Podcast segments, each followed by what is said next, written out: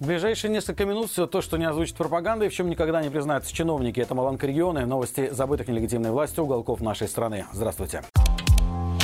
В Гомельской области в 7 километрах от украинской границы проведут еще одни военные учения. Официальной информации об этом нет, но благодаря статье в газете Наравлянского района такие выводы напрашиваются сами собой. Пропагандисты предупреждают население о том, что с 1 по 31 июля вводится запрет на посещение района войскового стрельбища Добрынь. Этой площадки нет в списке полигонов, где будут проходить анонсированные ранее учения. Тем не менее, из характера опубликованного предупреждения становится ясно, что возле стрельбища будет опасно, цитируем. Во избежание несчастных случаев и жертв. Категорически запрещается сбор металлолома и особенно стрелянных гильз, проход и проезд граждан, выпуск скота, заготовка дров, сбор валежника, кустарника, грибов, ягод, кошение сена. Не заходите на территорию стрельбища и не пускайте туда детей. Выполняйте все требования постовых.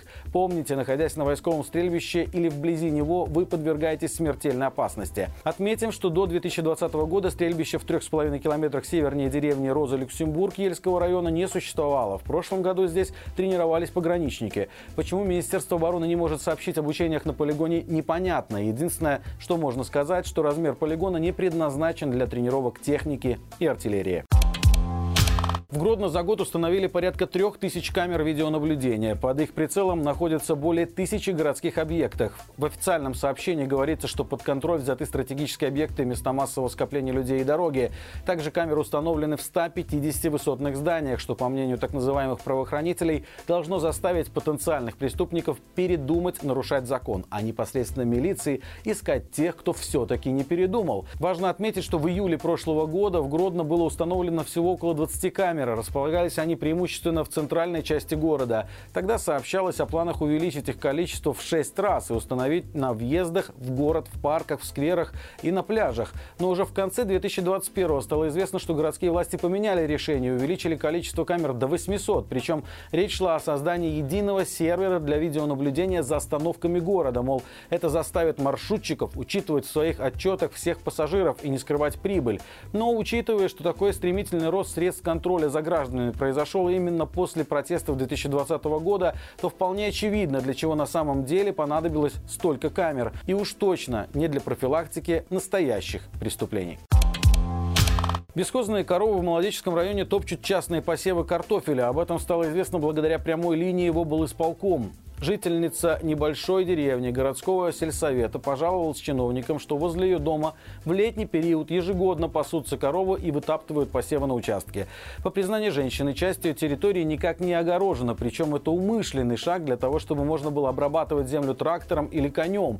Но удобство во время посевной приносит разруху летом, причем если днем она может контролировать животных и прогонять их со своего огорода, то ночью, естественно, это не получается. Жительница Молодеченского Ленинского района даже ездила на ферму в соседнюю деревню, чтобы поговорить с руководством, которое отпускает животных на свободный неконтролируемый выпас. Но заведующая женщину отправила куда подальше, предложив решать свои вопросы самостоятельно или подавать на предприятие в суд. Стоит ли говорить, что заместитель председателя Миноблсполкома Денис Курленко тут же пообещал разобраться в ситуации и поручил рассмотреть возможность установки ограждения со стороны пастбища. Вот только будет ли от этого обещания какой-то эффект, вопрос скорее риторический. К тому же в этой ситуации проблема была в вовсе не в заборе, а в произвольном, неконтролируемом выпасе. Возобновляем нашу некогда постоянную рубрику, связанную с уникальной и выдающейся работой белорусских коммунальщиков. И начнем с самой яркой говорящей иллюстрации деятельности этих, безусловно, очень полезных служб. Для этого нам придется перенестись в Новополоцк и попробовать пробраться в офис предприятия жилищно-ремонтно-эксплуатационная организация. А это уже на старте сложнейшая задача, ведь преодолеть разваливающиеся ступеньки – единственный подход ко входу в здание – задача не из простых. Ну а самое главное, каждый входящий получает бесплатную рекламу, возможности организации должен 200 раз задуматься, стоит ли туда обращаться. Теперь предлагаю посмотреть на улицу Интернациональную в Гомеле. Это самый центр, и здесь сразу в двух местах на тротуаре провалилась плитка. Причем образовались настоящие ямы глубиной в метр, и они никак не обозначены. Про то, что восстанавливать пешеходную зону не торопятся, наверное, и говорить не стоит.